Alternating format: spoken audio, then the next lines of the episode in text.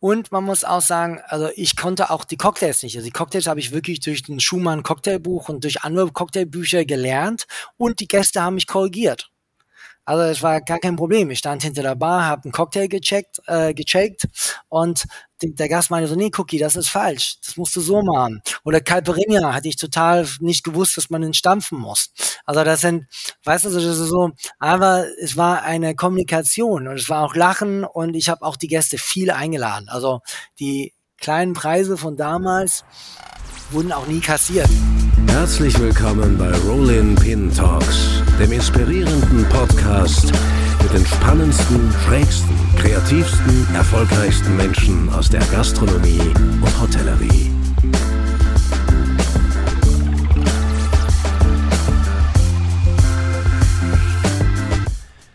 Ja, herzlich willkommen zu einer neuen Folge Rolling Pin Talks. Das hatte ich noch nie, glaube ich, einen Gast, der so jung ist und trotzdem schon Legendenstatus hat. Geboren in London kam er Anfang der 1990er Jahre mit gerade mal 18 Jahren nach Berlin. Berlin, das war damals, drei Jahre nach dem Mauerfall, eine ganz andere Stadt als heute. Eine Stadt, die er als Betreiber legendärer Clubs in den folgenden 20 Jahren maßgeblich prägen sollte. Er gilt geradezu als Mitbegründer dieses neuen Berlin-Mythos, der die deutsche Bundeshauptstadt, man könnte sagen, zu einem Zentrum einer neuen Partykultur gemacht hat. Zu seinem 40. Geburtstag schließlich zog er sich aus dem Clubleben eher zurück. Er konzentriert sich seither auf Gastronomie, auf eine ziemlich eigenwillige, aber nicht weniger wegweisende Gastronomie. Lange noch, bevor es angesagt war, eröffnete er natürlich in Berlin ein vegetarisches Restaurant, das mittlerweile sogar einen Michelin-Stern hat. Wie hat er das alles gemacht? Wie hat sich die arm, aber sexy Metropole, die er so gut kennt wie sonst fast niemand in den letzten drei Jahrzehnten verändert, auch in gastronomischer Hinsicht? Und wie hat er sich persönlich verändert? Und vor allem, was hat er noch alles vor? Ich freue mich wirklich sehr, mit ihm über all das und wer weiß, vielleicht auch noch vieles mehr zu sprechen. In diesem Sinne, herzlich willkommen, Cookie. Hallo, hallo. Hi. Hi, Lukas. Danke für die schöne Einleitung. Ja. Ja. Lange, äh, lange wohne ich jetzt in Berlin. Krass. Hätte ich auch nie gedacht. Ja, ne? Äh, 1992. Das ist. Genau. Äh, ja. Äh, 30, 31 äh, Jahre. krass. Also wenn, der, wenn der drei davor steht, ist man schon immer überrascht. Ja. Drei, schon, ne? Genau. Äh, 31 Jahre. Ja. Ja. Du warst damals äh, frische 18 Jahre. Ähm, auch der Name Cookie äh, weist nicht un un unbedingt auf äh, eine, einen klassischen äh, ähm, alter weißer Mann Legendennamen hin und trotzdem umgibt dich im, im, im Party Berlin irgendwie schon so ein bisschen diese Aura. Äh, aber erzähl mal, warum nennen dich die Leute bis heute Cookie? Ach, das ist ganz einfach.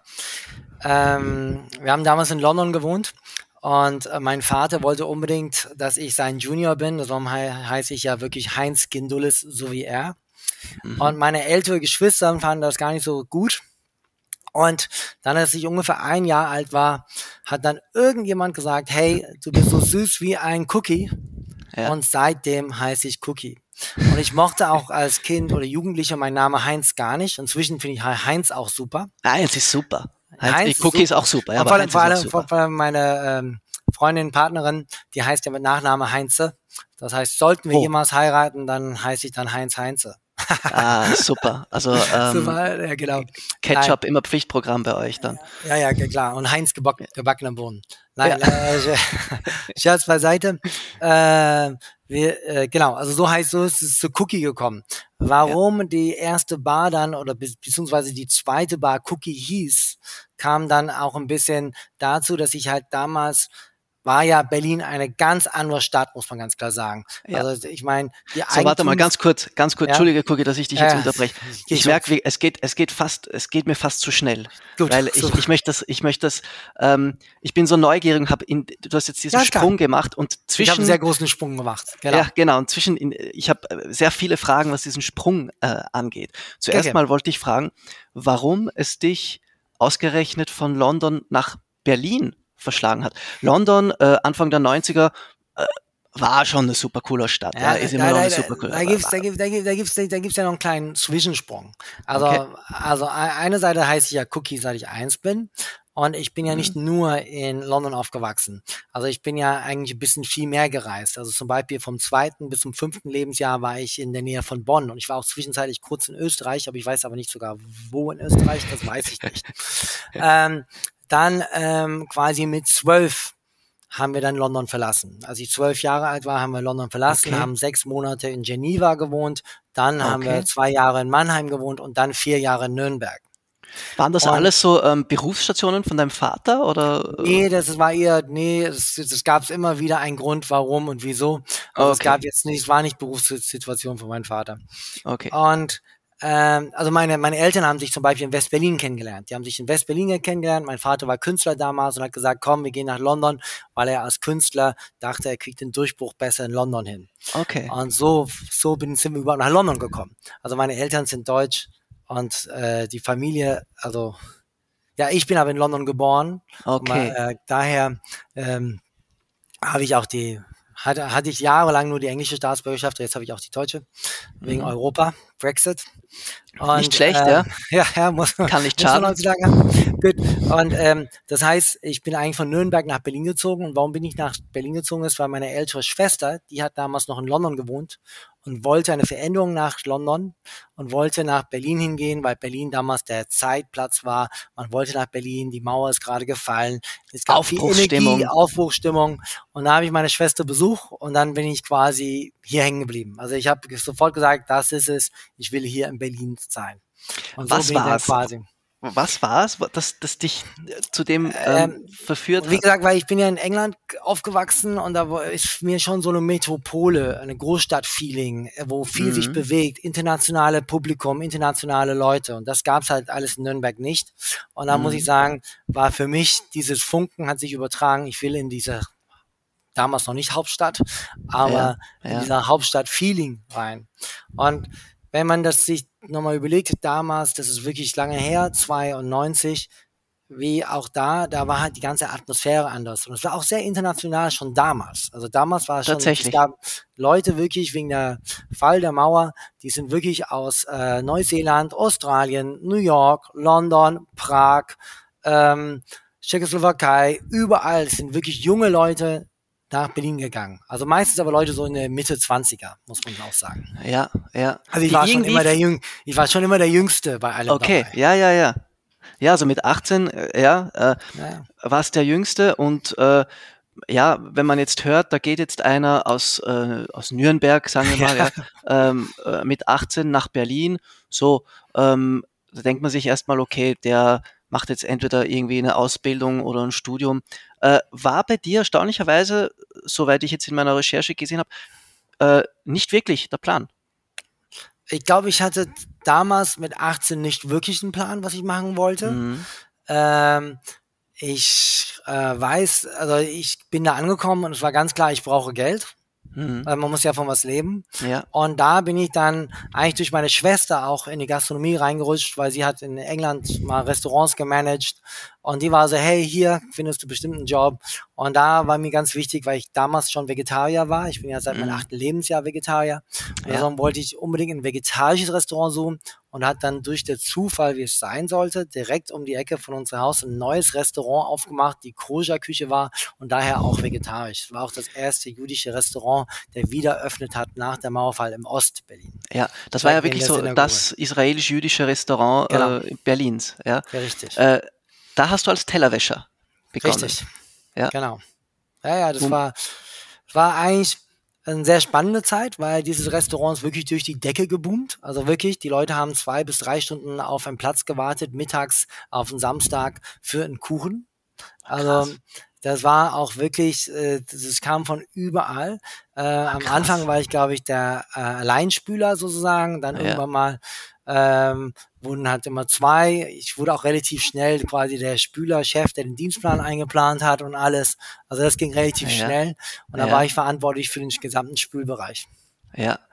Äh, und, und dann hast du so, oder sagen wir, dort hast du ein wenig Blut geleckt, was Gastronomie im Großen und Ganzen angeht, Also, nehme ich es an. war, also es war A, ein sehr erfolgreiches Restaurant, was natürlich und groß, ne? Also wir hatten, glaube ich, damals 150, es hieß ja Café Oren und es hatte so, glaube ich, innen 160, 170 Plätze und dann nochmal eine Terrasse mit 200 Plätze.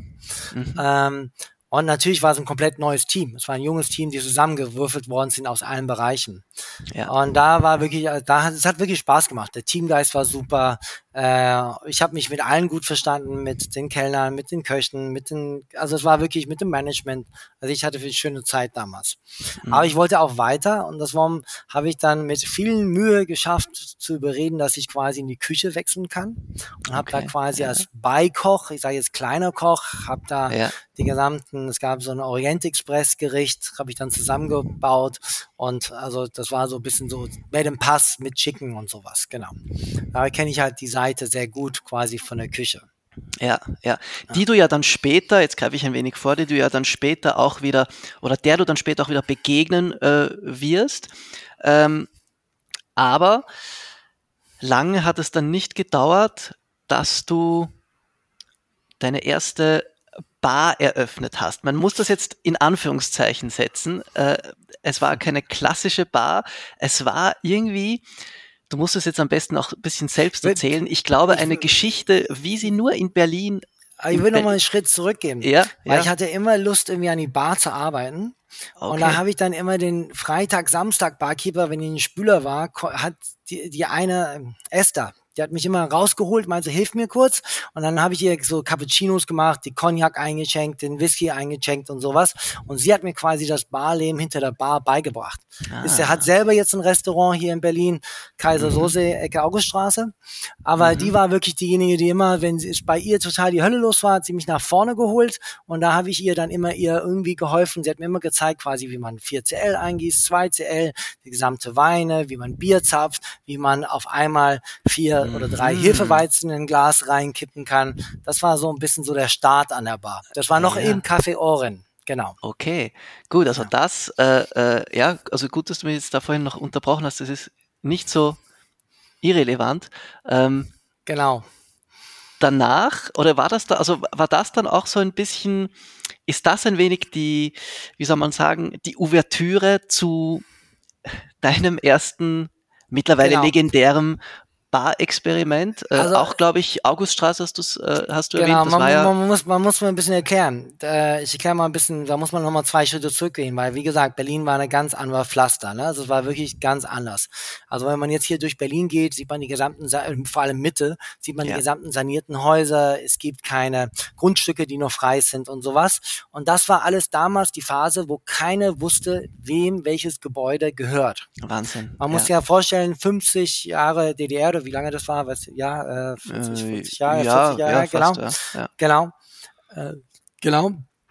Da war halt unklar über die ganze Zeit und dann im Krieg vorher war unklar, wem die Eigentumsverhältnisse sind.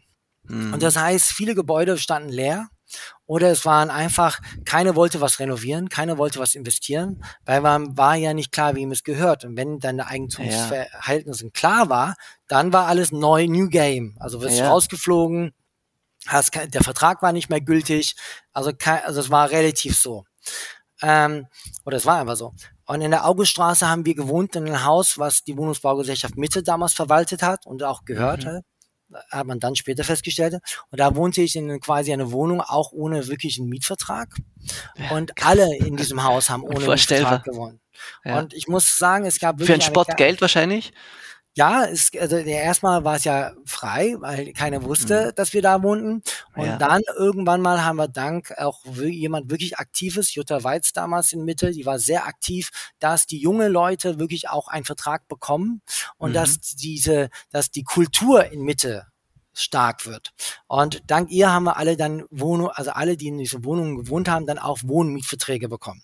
Okay. Also das muss ja. man ja so ein bisschen so wie, also und dann mussten wir auch Miete zahlen, aber Ja. natürlich die Miete ist nicht zu vergleichen. Das konnte ich mit einer Schicht im Monat im Oren erarbeiten. Genau, du hast das mal in einem anderen Interview, glaube ich, gesagt. Damals zu der Zeit hat es gereicht, äh, hat man die Miete maximal mit einem halben Arbeitstag eigentlich drinnen Ja, es, Ja. Ja, es glaube ein Arbeitstag. ja, Sagen wir ein Arbeitstag, gut, ja. Aber, aber die Wohnungen, muss man auch sagen, waren Kohleofen, waren, Mhm. haben, hatten teilweise nicht eigene Toiletten. Man hatte eine geteilte Toilette auf dem Treppenhaus. Also das sind Mhm. auch natürlich, wenn man jetzt mit seinen Ansprüche jetzt kommt, dann muss man sagen, es war auch ein ganz anderer Anspruch damals. Ne? Ja, du hattest. Kohleofen, musstest Kohle heizen. Äh, zum Beispiel bei mir in der Wohnung, da ich die letzte Wohnung war, die zusammengefügt worden ist, sind zwei Parteien noch auf meine Toilette gegangen. Okay. Die hatten ja. Schlüssel, also das war, es war halt ein ganz anderes gemeinsames Wohnen. Ne? Mm, mm. Ja. Ja. Ja, spannend. Ja, so. ja. Ah, genau. Und wie, wie ich jetzt dazu gekommen bin, ist in diesem Haus kannten natürlich die Nachbarn sich gut. Und da Mhm. kam damals Knut, ein Nachbar vom Vorderhaus, und hat mit mir quasi die ersten, äh, also er also das war so die ersten Partyerfahrungen, die ich gemacht habe als Selbstpartymacher. Wir haben dann zusammen einmal im Monat eine Party gestaltet, in woanders. Also wir haben zwei, dreimal diese Party gemacht, das war die Full Moon Partys quasi. Äh, die haben wir zusammen gemacht. Er hat sich um die, um die, um die Flyer, also wir haben zusammen die Flyer erstellt. Ich habe mich um die Bar gekümmert, er hat sich um die DJ gekümmert, um die Leute einzuladen und die Location.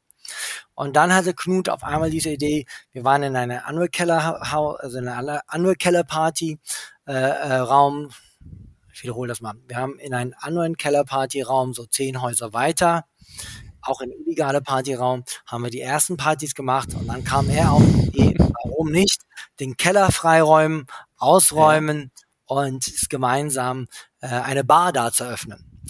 Und ähm, ich glaube, zwischen mir und Knut wäre das nie lange gut gegangen, aber er kam einfach nicht damals zu die äh, vereinbarten Zeit, weil der gesamte Keller war ja voll mit Müll, voll mit Decke. Zwar hat er alle Nachbarn gefragt, ob das okay ist. Wir sind damals gemeinsam und alle fanden es super. Eigene Bar, einmal die, einmal die Woche im eigenen Haus. Top. Alle haben sich gefreut. Aber Ja, er kam ja. nie zum Ausräumen dieses Keller. Und dann habe ich angefangen und dann kam er und meinte, er geht nach Ägypten, wird den Tauchlehrerschein machen. Er ist raus, ich soll die Bar alleine machen. Und so ist dann das erste Cookies entstanden. Eigentlich Hast du noch Kontakt mit Knut? Aus, aus, aus, aus Ganz, rein- ganz, aus ganz selten. Also Neugierde? ganz- okay. Ganz, ganz selten. Also zu, ah, zu irgendeinem Jubiläum auf jeden Fall hatte ich Kontakt, aber ich glaube, der wohnt nicht mehr in Berlin, der ist nicht mehr Okay. hier. Genau. Aber er weiß, was für welches, Aber- was aber- für ein Monster er erschaffen hat, Ja, ja. sozusagen, mit erschaffen hat. ja, genau. Was, äh, aber zum Beispiel, es wohnen noch immer noch viele Leute in diesem Haus. Also das Haus wurde Okay. saniert und die sind zurückgezogen. Ich bin äh, saniert, ist, meine Wohnung wurde saniert und ich bin nicht zurückgezogen. Aber Okay, die sind zurückgezogen, genau. okay. Ja. So, also äh, Auguststraße sprechen wir. Äh, Äh, äh, Auguststraße 26b, Hinterhaus 26b. im Keller. Ja, ja. Und äh, also ich kann mich noch heute noch an der Eröffnungsabend erinnern. Also ich hatte wirklich Glück, dass viele Nachbarn dann geholfen haben zu renovieren in den letzten Tagen. Also am Eröffnungs, also was ich immer gerne auch noch heute machen mache, ist erst die Einladung drücken, erst die Flyer, erst die Kommunikation mit dem Datum und dann hast du Druck und musst du aufmachen. Ja. Dann hast du die Pistole an der. Schläfe und dann muss es gehen. Genau. Ja. Ja, Und an dem ja. Eröffnungstag kann ich mich genau erinnern, wie Nick, äh, auch der, der Mann meiner Schwester damals und meine Schwester und auch andere Bewohner, Susi und ECC haben mir damals geholfen, diese Bar zu bauen. Und äh, wir haben die Öffnung gerade so geschafft. Ja. Und äh, es wurde auch relativ schnell zu einem Erfolg. Man muss Ja. aber sagen, es war Dienstagabend, ein Mini-Location. Ich hatte nur dienstags auf, weil ich halt Mittwoch, Donnerstag, Freitag, Samstag, Sonntag im Ohren gearbeitet habe. Ja, Das habe ich auch noch mindestens ein Jahr, na, ein halbes Jahr noch durchgezogen. Okay. Weil ähm, es war auch just for fun. Die Bar war nicht finanziell sofort erfolgreich. Die Bar hat etwas, also ich habe ja auch immer wieder reinvestiert. Es kam ein Gast rein, hast du Marcus Mark. Hatte ich natürlich nicht. Am nächsten Dienstag. Aber hast du da ein Schild auch davor äh, montiert gehabt? Also haben die Leute Nein, nein, nein, gewusst? nein. Weil Es war das finde ich nämlich, das finde ich nämlich jetzt total spannend, auch in, in heutiger Zeit. In heutiger Zeit, wenn du eine Bar öffnest, so, da gibst du Vollgas mit, äh, mit, mit, mit Homepage, gibst du Vollgas mit Insta, gibst du Vollgas mit allen anderen sozialen Medien, online, pipapo. Äh, und so entsteht irgendwie Sichtbarkeit. Wie hat denn sowas damals funktioniert? Also, äh, okay, Nachbarschaft verstehe ich, sagst du, so, dann Also, Flyer war, gedruckt. War, es war relativ, man hatte, also es gab damals Plakate und Flyer. Sag ich also. Plakate habe ich nie gemacht, aber wir sind dann in andere Bars gegangen, haben dann Leute einen Flyer in die Hand gedrückt und ein Flyer da stand drauf, das gab es ja schon immer. Ja. quasi im Flyer. Das macht man heutzutage nicht mehr. Aber ich wollte gerade sagen, ich, ich habe gerade überlegt, äh, es ist echt lange her, dass ich so in irgendeinem Lokal gesessen bin und es kommt jemand und äh, drückt mir einen Flyer in die Hand. Damals zu Studentenzeiten war das noch ähm, normal, ja, aber ist heutzutage. Ja, aber, aber ja. das war auch damals die einzige Möglichkeit, das zu wissen, ja, muss klar. man auch sagen. Ja, klar. Das heißt, man hat sich auch gefreut, wenn man einen mhm. Flyer für was anderes bekommt. Es gab auch ähm, die Straße runter, äh, gab es äh, zwar eine Bar, die hieß Hackbars, die gab's schon, die gibt's immer noch. Und da gab's gibt's äh, gab's die Delicious Donuts Club. Und der Delicious Donuts war vorne, vor, vorne Bereich war mehr so ein Kaffeebereich und hinten Bereich war ein Club, äh, Club, die hatte sieben Tage die Woche. Es waren sehr viel voll mit Stammgästen. Also du mhm. bist eigentlich mit den persönlich mit den Flyern rumgegangen, hast denen gegeben. Das war die eine Art. Also es ist diese Mund-zu-Mund-Kommunikation. Ja. Dann ist es wirklich die Nachbarschaft. Wenn die gesamte Nachbarn im Haus allein in der Bar waren, war die Bar voll. Ne? Ich meine, der Bar hatte der Hauptraum, also, um ja. das mal klarzustellen, der Hauptraum war vier Meter mal vier Meter. Äh, dann gab es noch einen Nebenraum, zwei Meter mal vier Meter und dann noch ein Nebenraum ein Meter fünfzig mal vier Meter. Also es war wirklich ja. winzig. Und also wie viele Leute haben da Platz gehabt? Keine, also zehn? Sowas? Naja, es war schon, nee, wenn es richtig voll war, also dann wurde der Hof mitbenutzt und es wurde später dann richtig voll. Dann haben wir noch einen kleinen Partyraum aufgemacht. Das hat sich auch immer verändert. Ja, ja, hat ja. mit kleinen angefangen und weitergemacht. Ähm, und und ich glaube, der, der, der, der Hauptpunkt, warum wir auch so erfolgreich waren, wir haben es just for fun gemacht. Also ich habe es mhm. wirklich, ich wollte A, es gab damals viele Bars, die illegal waren, die immer Dienstag, Mittwoch oder irgendwann, die hatten meistens einen Wochentag auf oder zwei. Aber die waren sehr ungemütlich. Es, es war eine leere Wohnung und da stand nichts drin. Und mir war ganz wichtig, dass meine Bar ist so eher wie ein Wohnzimmer. Du kommst dahin, du fühlst dich wohl, das ist deine Couch, du sitzt jedes Mal da in deiner Couch. Also das heißt, mir war ganz wichtig, dass wir Stammgäste aufbauen. Das war so das A und O. Ähm, und das war, war so eine Art Gemütlichkeit auf jeden Fall da. Ich habe auch damals gestartet, hatte keine Ahnung von Musik, muss ich sagen. Ich hatte nur drei, äh, das hat, ein Koch hat mir in so ein, so ein, aus dem Oren hat mir so ein drei, äh, so ein CD-Set von Soul Funk Jazz geschenkt. Das, das, das lief hoch und runter. Okay. Äh, am Anfang. Also, also so ein bisschen gemütliches Feeling mit, mit so hm. Funk Jazz, so ein bisschen genau. zum Runterkommen, ein bisschen, okay, ja. Und, und man muss auch sagen, also ich konnte auch die Cocktails nicht. Also die Cocktails habe ich wirklich durch den Schumann Cocktailbuch und durch andere Cocktailbücher gelernt. Ja. Und die Gäste haben mich korrigiert. Also mhm. es war gar kein Problem. Ich stand hinter der Bar, habe einen Cocktail gecheckt, äh, gecheckt und mhm. die, der Gast meinte so, nee, Cookie, das ist falsch. Das musst du so machen. Oder Calperinia hatte ich total nicht gewusst, dass man ihn stampfen muss. Also das sind, weißt du, das ist so, aber es war eine Kommunikation und es war auch Lachen und ich habe auch die Gäste viel eingeladen. Also die kleinen Preise von damals, wurden auch nie kassiert. Es war genau, weil du, ich, ich, ich kann mich erinnern, ich habe das gelesen, wo du hast gesagt, äh, Geld war dir scheißegal. Also vor allem so in der Anfangszeit, deine erste äh, Barmaid hat dir äh, beigebracht, wie man kassiert. Du hast aber gut recherchiert. Top recherchiert. ja, nein, ist äh, Janet. Janet, genau, die war. Janet, ja, ja, ja. Ja, ja die Janet. war, die war, die, äh, das Problem war, da hat, kam jemand, hat dann drei Dings bei mir bestellt und ich meinte dann 10 Mark und eigentlich wären es 15. Ja. Und dann haben die bei Janet bestellt und Janet hat gesagt 15. Mhm. Und dann waren die so, ja, ich habe bei ihm nur, bei Cookie nur 10 bezahlt. Und dann mhm. gab es Riesentheater. Ja, ja, ja. Und Janet war so, sehe ich aus wie Cookie? 15. okay, also so hat das dann auch so ein, ein wenig ähm, buchhalterisch dann langsam auch Form, Form angenommen. Genau. Ja. ja, ja. Aber das war ähm, eine wirklich schöne Zeit.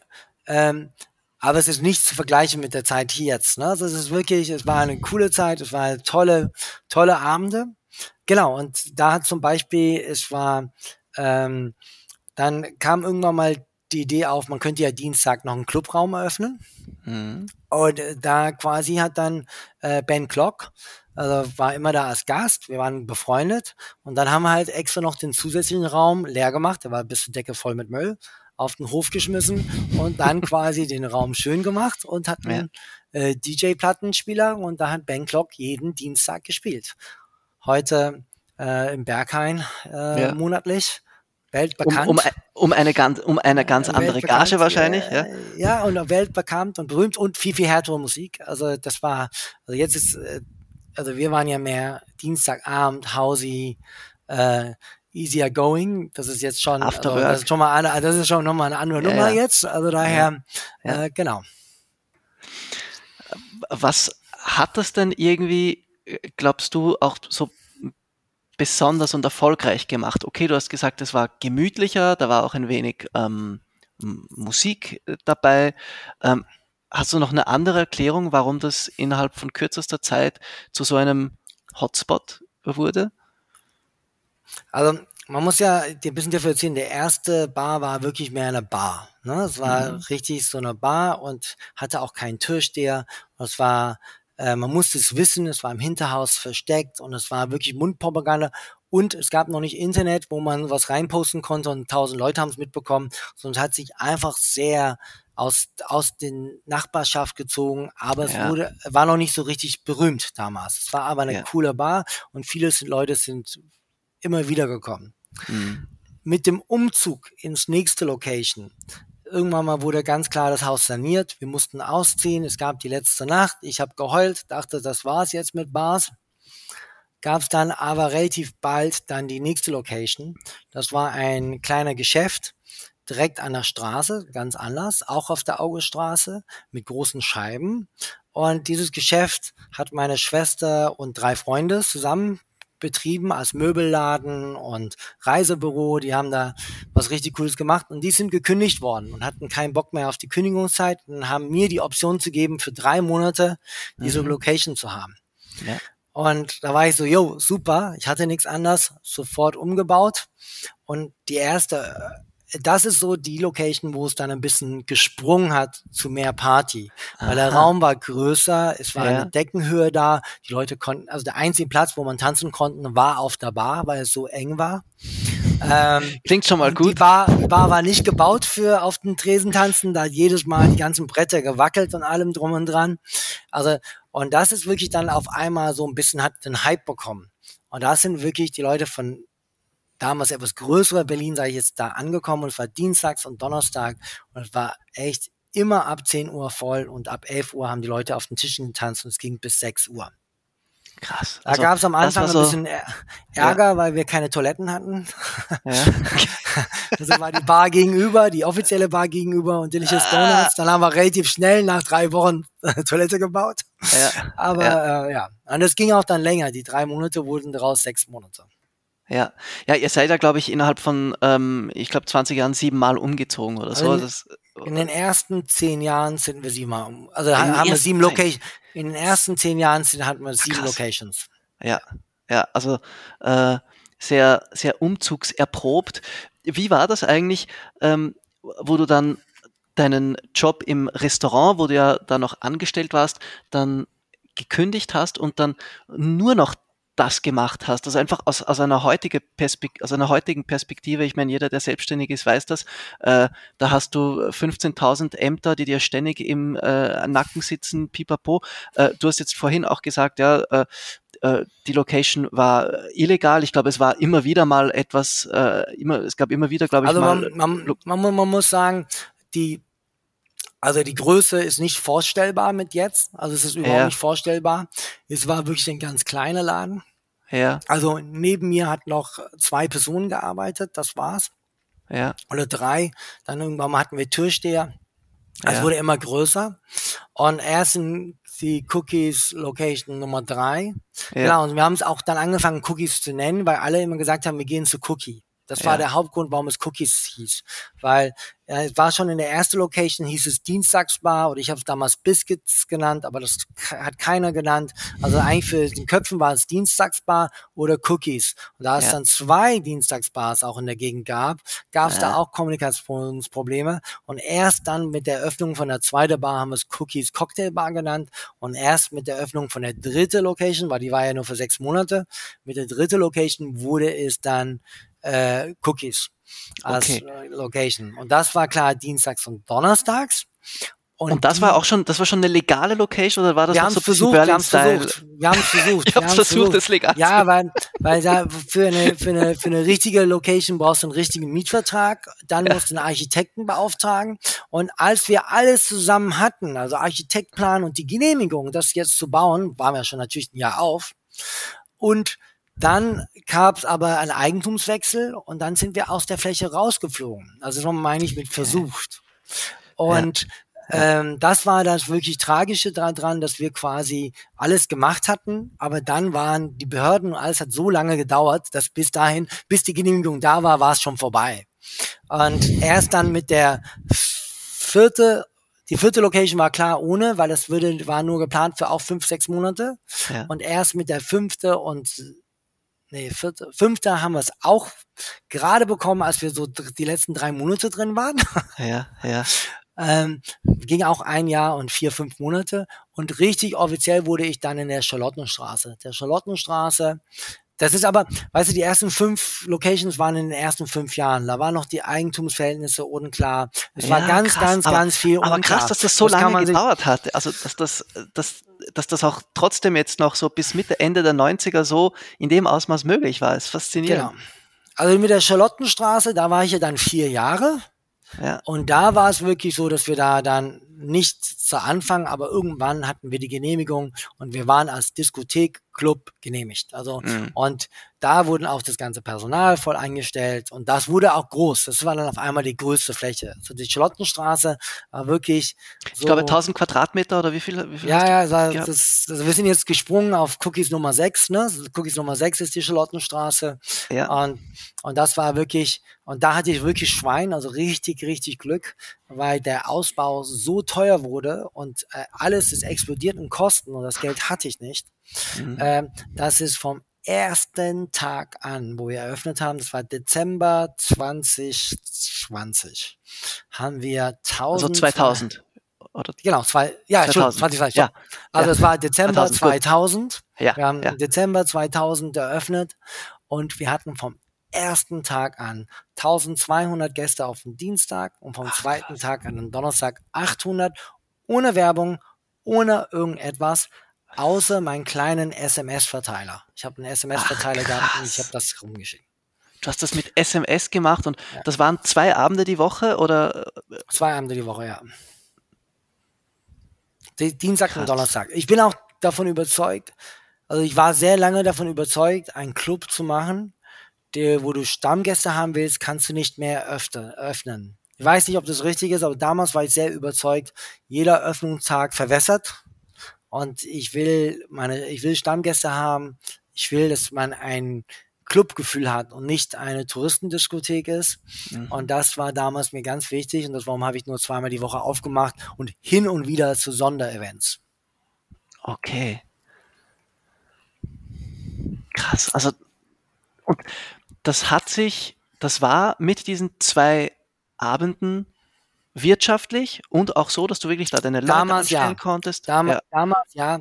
Damals muss man sagen, Energiekosten waren ein Scherz von heute. Also mhm. wirklich, also was waren mhm. Energiekosten? Nix, also wirklich wenig.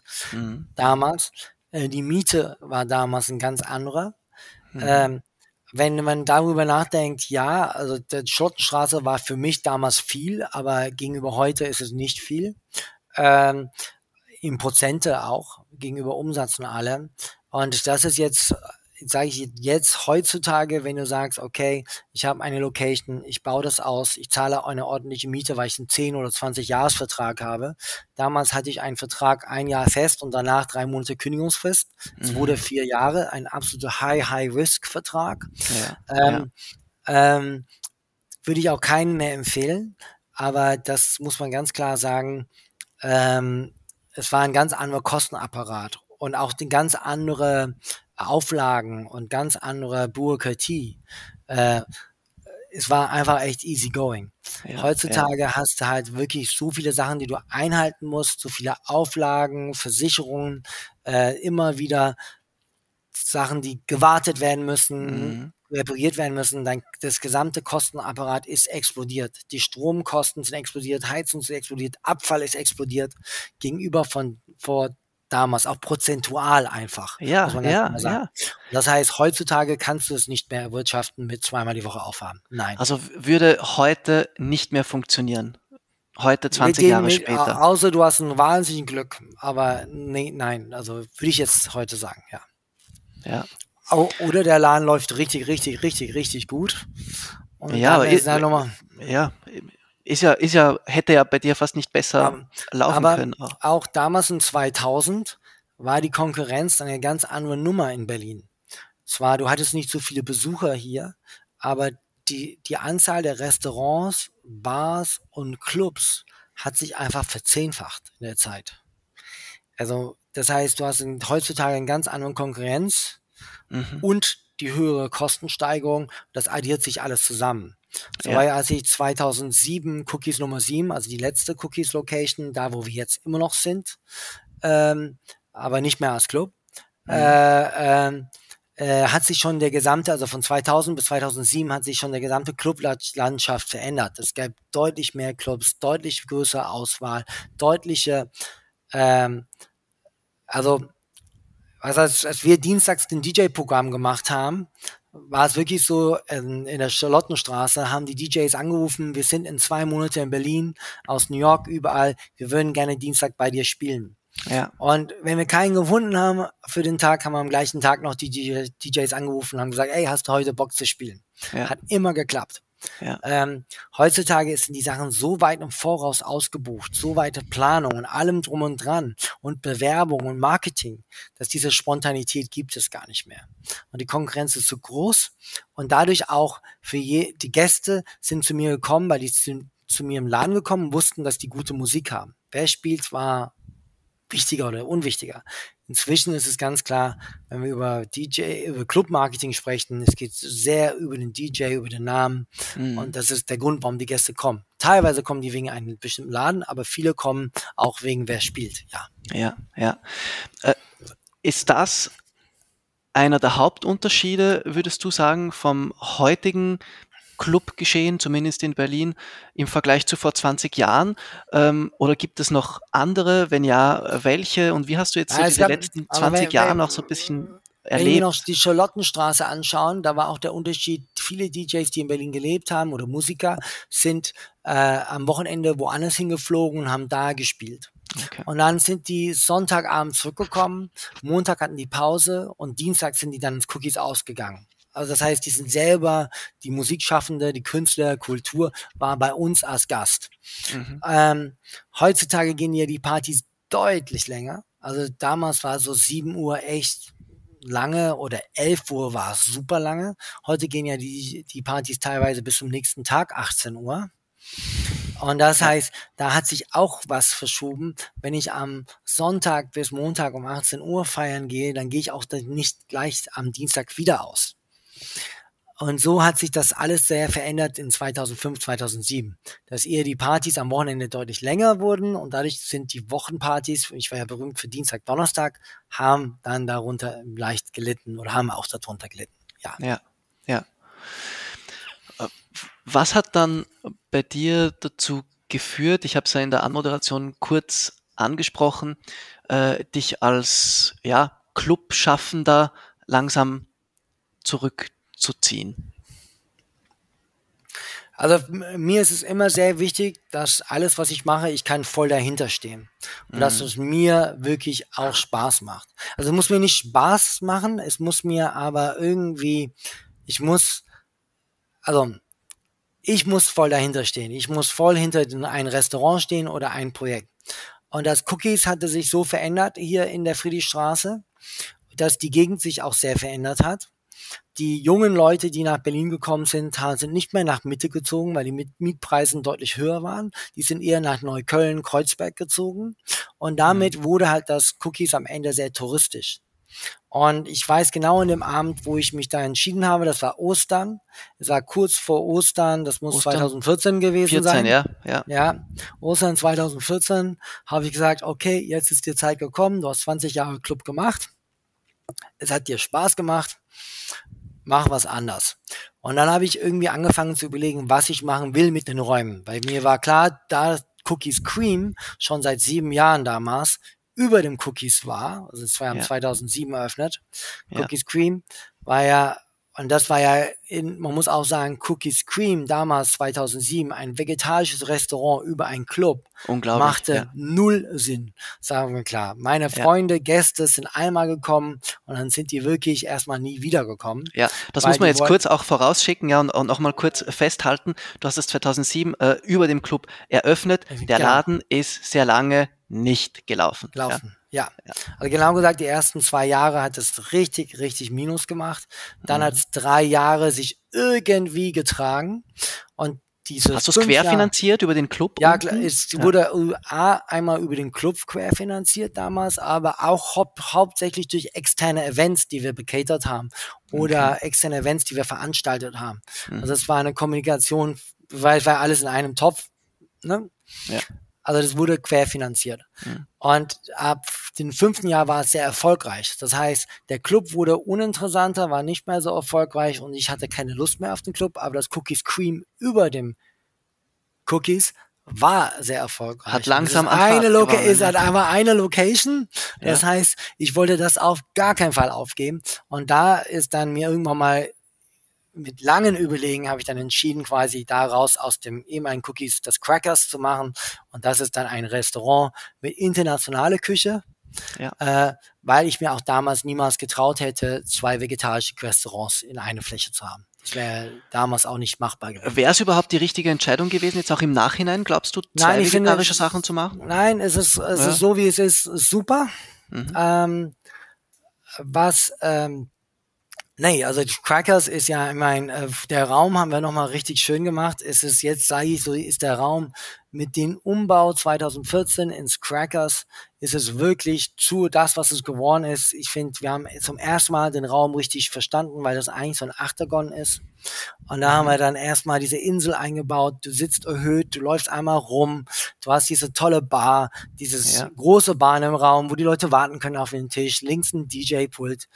Das Geilste war irgendwann mal, ich wollte ursprünglich da, wo die Toiletten sind, die Küche haben und weil ich wollte nicht Genau, ich weiß gar nicht mehr, wo. Ich wollte die Bar unbedingt in der Nähe von der Küche haben. Das hat zwar nicht geklappt, aber äh, ist viel geiler. Jetzt läuft man durch diese Küche durch. Also du hast hier diesen kleinen Schluchteingang, schwarze Tür. Dann machst du die Tür auf, bist in der Küche drin sozusagen. Äh, viele Leute drehen um, schrecken sich, gehen dann aber trotzdem durch. Und dann kommst du in diesen gigantischen ehemaligen Kinosaal. Also ja. das ist schon, also ich finde, das Crackers ist wirklich das geworden, ja. wie es ist, ist super. Aber ja. auch äh, so beide Läden in einer Location sind wirklich geil geworden. Ja, also du bist. Aber, aber, aber die Frage, genau, du hattest ja gefragt, wann, wann ich aufgehört, ja, wir haben jetzt das ein bisschen übersprungen. Ähm, also mit quasi äh, Ostern, da habe ich dann entschieden quasi, okay, ich schaue mir nochmal Ostern an und nach Ostern war ganz klar für mich, schließ damit ab. Ja. Was ich nie damit gerechnet habe, ist, dass, weil ich wollte unbedingt im Oktober mit dem neuen Restaurant starten. Das heißt, es war ganz klar, Juli ist ja. Last Day, drei Monate.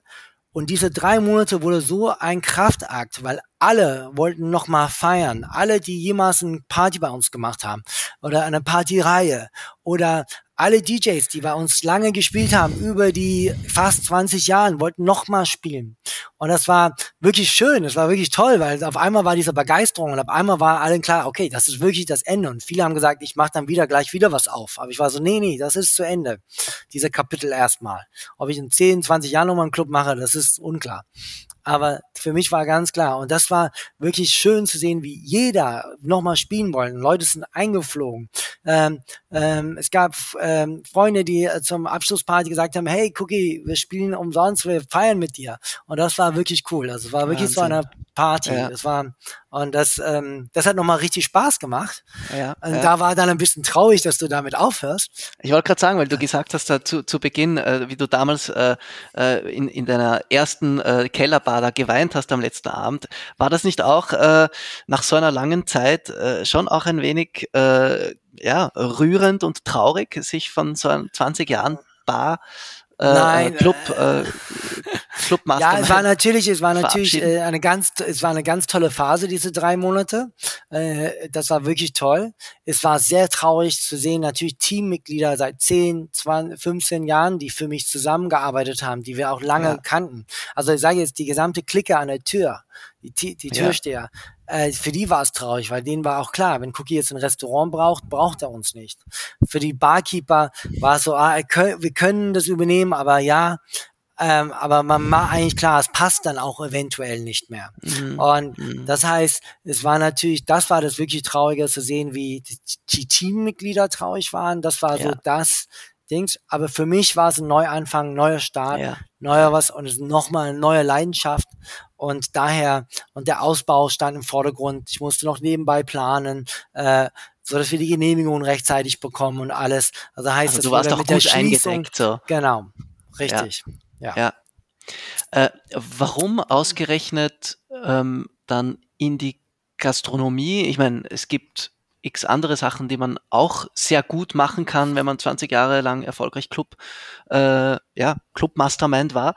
Äh, warum? Was hat dich daran gereizt? Ja, es ist, äh, es ist eine Leidenschaft natürlich. Ich meine, äh, ich habe ja auch zwischenzeitlich hatte ich ein Startup 2007, The Label Finder. Da habe ich ein Startup gegründet und aufgebaut. Und das Tragische ist bei so einem Startup, ja, du siehst 1000 Klicks im Monat, 10.000 Besucher und so, aber du hast ja kein Feedback. Mhm. Hier im Clubleben, Barleben, Gastronomie hast du sofort Feedback.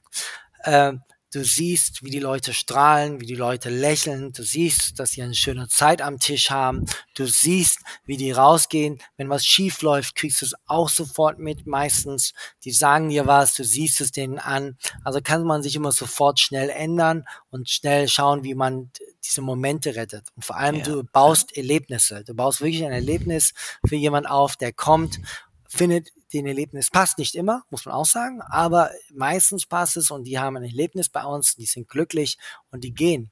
Oder zum Beispiel, wie viele Leute haben ihr Partner oder Partnerin bei mir kennengelernt. Das ist auch etwas. Du schaffst nicht nur ein Erlebnis für den ja. Abend, du schaffst ja. manchmal ein Erlebnis für ein Leben lang. Also das sind auch Sachen. Und das ist so das, was ich wirklich toll an der Gastronomie finde. Mhm. Mhm im, im, äh, im, im Nachhinein muss man ja auch sagen, hast du ähm, das alles mehr als richtig gemacht. Also äh, warst ja fast schon deiner Zeit voraus. Wir haben es ja vorhin auch angesprochen, es war schwierig, die ersten zwei Jahre, hast du gesagt, äh, das Cookie Scream in Form eines Die waren nicht schwierig, die waren Pain. Pain die waren Pain, Pain, Pain, Pain. äh, die zwei Jahre da ein, ein vegetarisches Restaurantkonzept vor, ja, mittlerweile 15 Jahren, also weit, ja. äh, das ist schon sehr lange her, das war noch eine andere Zeit. Ähm, kannst du uns ein wenig erzählen, wie es dann doch an Fahrt gewonnen hat und warum? bin schon so detailverliebt ja. und ich liebe eine Atmosphäre. Das heißt, egal Cookies, Cream, Crackers oder ähm, oder der Club damals. Das mir war ganz wichtig. Und eine Atmosphäre gestaltet durch man viele, viele Punkte. Es ist nicht nur ein Ding. Es ist nicht nur das Essen super, nicht nur die Drinks sind super, nicht nur der Service, sondern es muss ein komplettes Spektrum sein. Da gehört Licht dazu, ganz wichtig. Wie ist der Licht? Wird er dunkler später des Nachts? Die Augen, wenn du reinkommst um 20 Uhr, sind gewohnt die Helligkeit von draußen. Drei Stunden später ist die Helligkeit von draußen, die Helligkeit von drinnen jetzt viel zu hell, um eine Atmosphäre zu erzeugen. Also Licht, Luft, wie warm, wie kalt, wie viel frische Luft, Sound, was für eine Qualität die Anlage hat, wird die übersteuert, wird die nicht übersteuert, ist die zu laut, dass man sich jetzt unterhalten kann, später des Abends sollte es ein bisschen lauter werden, sodass die Stimmung mehr steigt. Das sind alles so Themen, die man gar nicht mitkriegt als Gast oder jemand, der es macht. Das ja, heißt, da ist ja. auch der Fokus, diese gesamte Atmosphäre, Licht, Sound, Ton, Qualität. Dann hast du natürlich den gesamten Service-Team. Das Service-Team, wenn die Spaß an den Job haben, dann können die auch diesen Spaß vermitteln. Wenn die das nur machen, weil die das machen müssen, das kann man dann ertragen, aber nicht auf Dauer. Also du brauchst schon Leute, die wirklich auch Lust haben und Leidenschaften, auch Leidenschaften, Kellner, Service-Mitarbeiter, Barkeeper sein.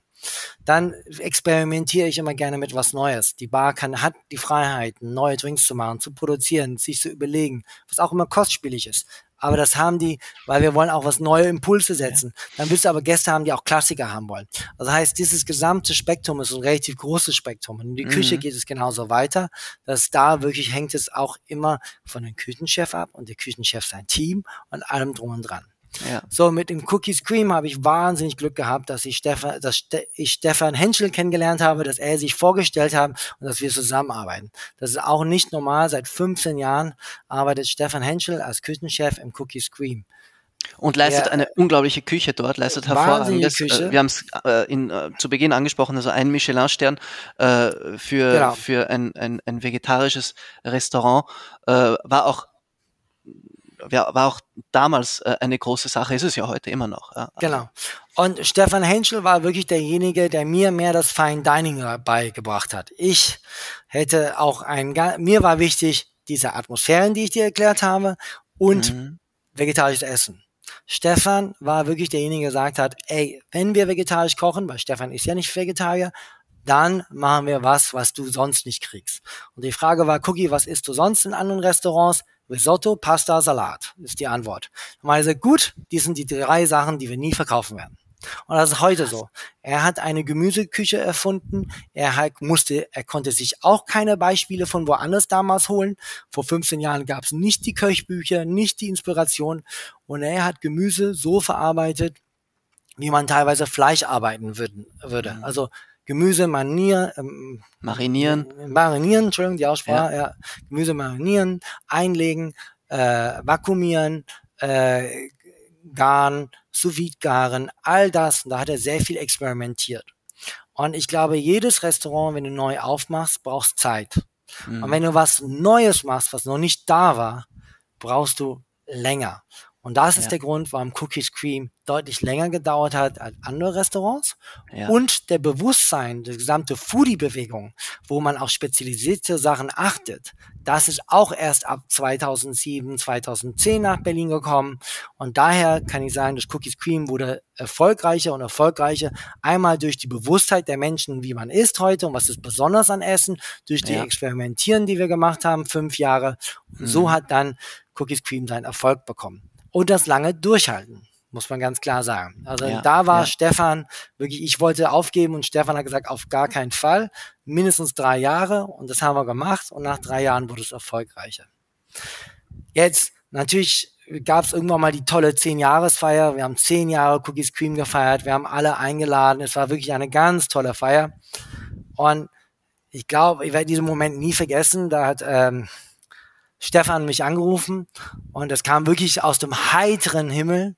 Also ich hatte damit nie gerechnet. Ich weiß genau, wo ich war und hat gesagt, dass wir einen Michelin-Stern bekommen haben. Ja. Und äh, immer, ich kriege jetzt noch Gänsehaut, weil ich meine, Cookies Cream mit dem versteckten Eingang, mit dem, wie wir sind, hätten wir niemals uns vorstellen können, dass wir einen Stern bekommen haben. Da geht Michelin, äh, sagt das, erwähnt das ja auch explizit in der, in der, äh, in der Kritik, wenn man so will, oder in der, äh, in der Bewertung, äh, dass es, äh, ja, dass man da äh, die, das Restaurant schon finden muss und durch Türen gehen muss und Treppen rauf und so. Also man merkt, man merkt auch äh, äh von den Guide Michelin-Testern her, das haben sie schon nicht alle Tage. Nee, und dann noch vegetarisch. Und, und dann noch vegetarisch, so. Ja, ja, und wir waren auch, also wir waren wirklich das erste vegetarische Restaurant, was in Deutschland und nicht Europa, in Deutschland, was als vegetarisches Restaurant getestet worden ist und den Stern bekommen hat.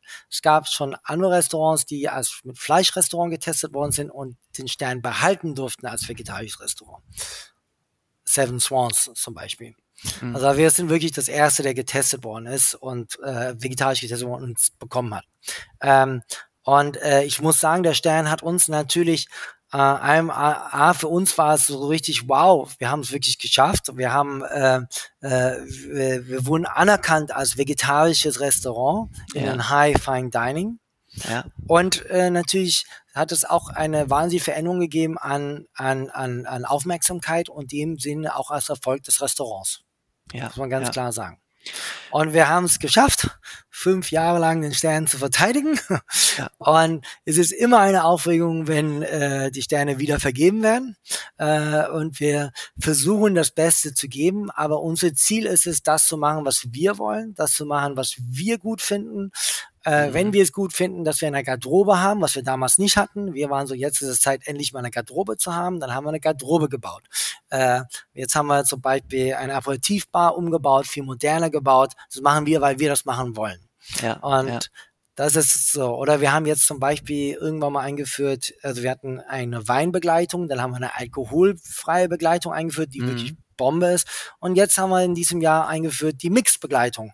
Ein, äh, erste Gang mit Wein, zweite Gang mit alkoholfrei, dritte Gang mit Wein. Oder wir haben uns Wie wird das angenommen? Ich schätze äh, super. Gut, aber das ja? ist richtig super, ja. weil ja. eine äh, Weinbegleitung bei sieben Gänge ist auch ein bisschen Genau.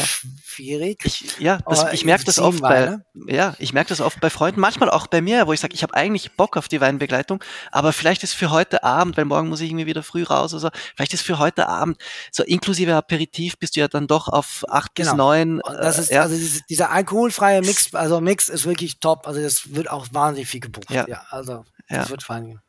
Und, und auch natürlich, wenn man über Jahre ein Restaurant führt, dann ähm, man will sich verändern und man traut sich nicht zu verändern, weil man so bestimmte Sachen immer gemacht hat. Zum Beispiel, wir hatten ja früher ein Drei-Gänge-Menü und man konnte mehr wählen. Durch Corona, durch die Schließung, durch die Veränderung, wir haben damals den ganzen Restaurant umgebaut in der Zeit, mhm. neue Pol neues bepolstert, allem drum und dran. Ähm, da haben wir jetzt auch dann gesagt, okay, wir machen fünf oder sieben Gänge, wir testen das aus, wie das funktioniert und alles. Also da, das muss man sagen, da haben wir ein bisschen dank dieser Corona-Zeit, was man eigentlich nicht sagen kann oder so, sollte auch nicht, aber da ist dann wieder nochmal die Flexibilität bei uns aufgewachsen. Einfach probieren, ja. wozu du Bock hast, machen, ja. testen, ja. denk nicht zu sehr aus, machen wir so in 20 Jahren so. so Geh noch ein bisschen mehr einfach auf Dinge, die du probieren willst. Ja. Auch interessant und ich glaube, das ist auch ähm, wichtig, das auch noch ähm, zu erwähnen, weil es ist ja jetzt nicht so, als wärt ihr plötzlich völlig abgehoben geworden durch die Verleihung dieses Michelin-Sterns. Ich weiß jetzt nicht, ähm, ich habe das jetzt nicht mehr vor mir, weiß auch nicht von wann dieses Interview ist, aber da hast du auch ganz bewusst gesagt, äh, du willst eigentlich das Essen für so viel wie so für, für so viel Leute wie möglich machen und ähm, das muss preislich weiterhin ja, leistbar sein. Also ich glaube, damals war das, äh, war äh, das Menü zu 49 Euro. Ja, also ja, drei, Gänge, 49, drei Gänge ja, 49 also Euro, richtig. Drei Gänge, ein Sternemenü ja. um 49 Euro. Ja. ja. Äh, äh, ist das immer noch so? Äh, Stichwort Kostendruck, Gastronomie etc. Also ähm, man, man muss sagen, der Kostendruck ist enorm geworden. Ja. ist wirklich enorm geworden. Mhm. Also äh, Energiepreise explodiert, äh, Indexmiete, also das sind alles Sachen, die jetzt gerade explodiert sind. Und ich finde, wir, wir sind sehr fair. Unser Preis ist jetzt momentan fünf Gänge 90, sechs Gänge 100, sieben Gänge 110 abends. Ist absolut so, äh, für fair. Michelin-Sterne Restaurant total fair. Ich glaube, ja. wir sind gehören zu denen auf jeden Fall, die äh, nicht die teuersten sind, sage ich jetzt mal so. Ne? Ja, also genau. Ähm, nicht, ja. Es ist natürlich ganz klar nicht mehr so, dass es ein, also es ist nicht ein Restaurant, wo du einfach täglich hingehst und täglich isst. Ja. Das ist es nicht. Aber das ist auch, soll es auch nicht mehr sein. Es ist ein Erlebnis, es ist eine Besonderheit. Wenn du Besuch in Berlin hast, äh, die Vegetarier sind, dann zeigst du das Restaurant. Wenn du eine gute Freundin hast, die ein Erlebnis hat, also Geburtstag, was weiß ich denn alles, dann kann, kann man sagen, okay, das ist mehr so ein Treat, Treat. Und ähm, das ist so ein mhm. bisschen, glaube ich, die Richtung, die man gehen muss. Ähm, es gibt Gäste, die kommen einmal die Woche. Es gibt auch Gäste, die zweimal im Monat kommen, das schon. Aber, aber ich glaube, das vom Pricing her ist schon, hat sich ein bisschen verändert. Aber wir wollen trotzdem so fair wie möglich bleiben. Und die Sprünge sind immer groß überlegt und groß bedacht. Mhm. Und, mhm. äh, äh, aber man muss auch sagen, einfach die Inflation und allem. Und es ist nicht ja. die Inflation nur an der Ware, sondern ja, ja. ist es auch, die Löhne müssen auch angepasst werden. Äh, der Mindestlohn 12 Euro in Deutschland war längst an der Zeit. Aber das heißt natürlich, wenn der Mindestlohn 12 Euro, was zahlst du dann die anderen? Und das ist dann, mhm. steigt ja auch. Mhm. Und das sind halt die Themen, die man jetzt gerade beschäftigt hat. Also ja, Preiserhöhung ja. kommt man gar nicht mehr drum rum. Ja. Ja, ja. Schwierige Situation, klar. Ähm, aber du weißt ja äh, durch deine Erfahrung sehr gut mit, mit schwierigen Situationen und Herausforderungen umzugehen. Ähm, was wo siehst du dich jetzt in Zukunft oder was sind so ein wenig die, die Zukunftspläne, die Zukunftsprojekte? Ähm, worauf hast du Lust? Was willst du vielleicht gar nicht mehr machen? Was willst du völlig verändern? Es ist ja bei dir immer alles ein wenig im Flow, ja. Ja, richtig. Also es ist eigentlich erstaunlicherweise, wir sind jetzt wirklich die längste Zeit an einem Ort mit der Location und wir haben auch noch ein paar Jahre den Vertrag und wir wollen auch da bleiben. Ähm, es ist aber jetzt gerade sehr herausfordernde Jahre gewesen. Also die haben, also das ist jetzt die letzten Jahre waren jetzt nicht easy, wissen wir alles Gastronomie. Ja. Also auch Corona, Teuerungen. Ja und und vor allem auch die Leute, die überall ähm, Jobs gesucht haben, alle mhm. Veränderungen. Bei uns gab es auch einen großen Wechsel. Wir haben jetzt ein wirklich ein Team die noch nie so gut war, die zusammenarbeiten. Wir haben richtig, ist ein, die Stimmung ist richtig gut bei uns. Es macht total Spaß. Ja. Aber ich bin sehr froh, dass ich diese Zeit überstanden habe. Und wie die Zukunft geht, da bin ich groß am Überlegen ja, ich kenne mich, irgendwann mal wird es wieder so sein, dass ich dann nicht mehr glücklich bin, wenn ich nur die zwei Läden habe. Aber was ich da jetzt, es gibt jetzt nichts etwas, wo ich sagen kann, ja, nächstes Jahr mache ich eine Bar auf oder nächstes Jahr mache mach ich irgendwas auf. Das ist gerade momentan nicht. Also ich bin eigentlich sehr glücklich, was ich habe. Ich bin ja. auch sehr glücklich mit den Restaurants. Mir macht es auch sehr viel Spaß, vor Ort zu sein. Äh, aber es ist auch ein richtiges Unternehmen geworden. Wir haben jetzt 110 Mitarbeiter. Wir haben auch einen Eventbereich. Wahnsinn. Wir haben Genau, also in beiden Läden 110 Mitarbeiter. Naja, äh, ja, also wir haben ja auch noch äh, Cookies, Events und Catering. Ja. Das mache ich mit einer Partnerin zusammen, Jennifer Florin, seit acht, neun Jahren. Und ähm, also heißt, wir haben also übergreifend 110 Mitarbeiter und da gibt's auch immer jedes Jahr Veränderungen, Herausforderungen und sowas. Und das macht auch wahnsinnig viel Spaß. Aber ähm, jetzt, es gibt jetzt gerade jetzt nicht einen Plan.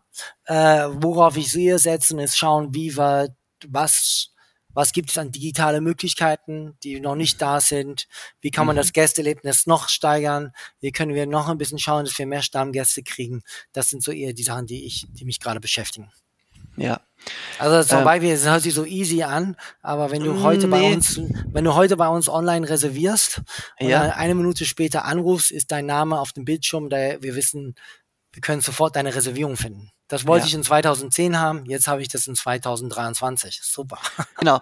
Als eine meiner äh, letzten Fragen, äh, ja. wie findest du, hat sich jetzt in diesen über 30 Jahren für dich persönlich, jetzt als individuelle persönliche Meinung, Berlin entwickelt? Ähm, gut, nicht gut? Ähm, was sind so deine Gedanken dazu? Also ich glaube, glaube, man muss immer wissen, dass eine Stadt sich immer entwickeln wird. Und es wird immer Phasen geben, die gut sind und Phasen geben, die nicht so gut sind. Und ich glaube, irgendwie jetzt ist momentan, also ich weiß also, als ich damals kam, waren die Eigentumsverhältnisse nicht geklärt von den Häusern, das ganz viel gespielt hat. Das heißt, ganz viele Plätze haben gar nicht aufgemacht, neue, neue Geschäfte waren gar nicht da. Heutzutage haben wir einen Überfluss an Geschäften hier in Mitte. Ähm, es ist so ein bisschen, ich sag, es gibt immer Phasen. Also hier 2006 ja. war die, war die Stadt wirklich arm, aber sexy, äh, hatte wirklich, keiner hat gebaut, weil die Immobilienpreise unten war. Also das heißt, ich glaube, es ist immer eine Veränderung. Und ich glaube, man darf nie die Vergangenheit nachtraurig sein. Also man muss wirklich immer im Jetzt leben und man muss immer das Positive sehen weil mhm. das Negative kann jeder überall sehen. Mhm. Äh, aber das ist so, finde ich, der allerwichtigste, immer die positive Eigenschaften sich bewusst zu machen. Ja. Und ich sage, ja, ich hätte auch gerne, dass die Sonne mehr scheint in Berlin. Ich hätte auch gerne, dass. Ähm, Bist dass du sicher bestimmt, nicht der Einzige? Ja, genau. Also ja, also klar. Aber ich sage ganz klar, ich finde, die Stadt hat sich wahnsinnig entwickelt, auch zum Guten. Aber natürlich hat es auch an Vielfalt verloren weil es ist einfach auch immer teurer geworden. Wenn du es aber dann vergleichst, zum Beispiel in London, ich möchte nie wieder zurück nach London. Ich finde London zu besuchen fürs Wochenende super, ja. aber in der Stadt zu leben, finde ich Berlin super. Also das ja. ist, finde ich, und es wird sich die nächsten 20 Jahre entwickeln und da bin ich ja gespannt, was aus Berlin wird dann nochmal. Ja, ja. Ja, das sind doch eigentlich sehr ähm, schöne Abschlussworte, auch äh, eine, ein, eine, eine kleine Liebeserklärung an deine, an deine Heimatstadt. Ja, ich glaube, man kann Berlin. Das ist, für, für mich ist Berlin wirklich mal, also ich wohne jetzt hier am längsten, ganz klar. Ja, ja. Und ähm, das ist wirklich mein Zuhause geworden. Ja, ja. Apropos Aber ich muss auch sagen, die Berliner sind ja auch gerne schnell in Schimpfen und sowas. Ja. Ich finde, jeder Berliner müsste ein bisschen mehr für seine Stadt machen, weil dann wird es relativ schnell einfacher und schöner. Ja, ja. Ja, also ich, ich glaube, es ist ähm, äh, trotzdem eine ja weiterhin sehr faszinierende, ähm, pulsierende Stadt, auch in natürlich auch in gastronomischer ja. Hinsicht. Ähm, ich darf auch gleich noch eine kurze äh, äh, Sache in eigener Sache noch loswerden. Äh, die äh, Rolling Pin Convention in äh, Deutschland, die findet ja in Berlin statt, Ach. auch in diesem Jahr vom 25. bis zum 26. September. Äh, Gucke, ich hoffe, wir sehen uns dort. Ich hoffe auch. Ich hoffe. Ähm, ansonsten an alle Zuhörerinnen und Zuhörer, da kann man natürlich sich äh, bereits Tickets checken.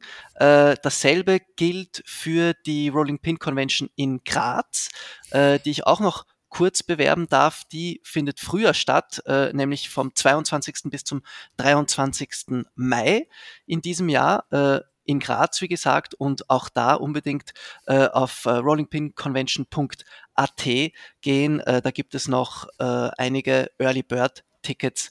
Äh, ja, äh, First Come, First Serve. Ja. Gut. Ich, ich, ich, war ja auf die hier in äh, Herbst jetzt letztes Jahr in Berlin und die war richtig cool. Also ich muss sagen, die war echt cool. Also ich habe auch echt viel mitgenommen. Also ich bin ja. echt die Rednern gehört und sowas. Das war richtig cool. Also es war, es ist ein, war ein, ein, ein langen Nachmittag dort, habe ja. so viele Leute wieder getroffen. Äh, ja. Einfach Kommunikation, äh, dann auch die Impulse. Hier ist Charles Schumann, ähm, genau. war ganz cool auf der Bühne zu sehen. Äh, dann noch, ähm, genau, also das war wirklich ganz toll. Das war richtig ja. Also es sind ja wirklich, ich glaube, das kannst doch du bestätigen, ähm, es ist eigentlich fast jede und jeder da. Ja, also es ist ja. ein bisschen äh, wie ein Klassentreffen, nur in, in, in groß, ja, ja. und auch in international. Aber äh, Graz würde mich auch interessieren, da war ich noch nicht, aber da muss ich mal hin. Ich weiß nicht, ob ja, ich es im Mai schaffe, aber ich wie gesagt, mal. wie gesagt, äh, äh, 22. bis 23. genau. Ja, äh, die, die Türen stehen offen, Cookie. Gut, alles klar, ich komme gerne vorbei. Versuch's. Gut, dann sage ich äh, danke also, für das wirklich super tolle Gespräch und ein bisschen für die äh, Rückblende und die Zeitmaschine back. wir haben lange über die, wir haben lange Jahre. von den Anfang geredet, aber ja, die Anfangszeit geredet, aber war, war echt cool. Also danke Lukas ja. für die Einladung und hat echt Spaß gemacht jetzt. Er hat wirklich, wirklich Spaß gemacht. Und dann sage ich auf jeden Fall bis bald, entweder in Graz oder bis bald in, in Berlin. Berlin, genau. Gut, dann bis dann. Ciao. Bis dann. Ciao.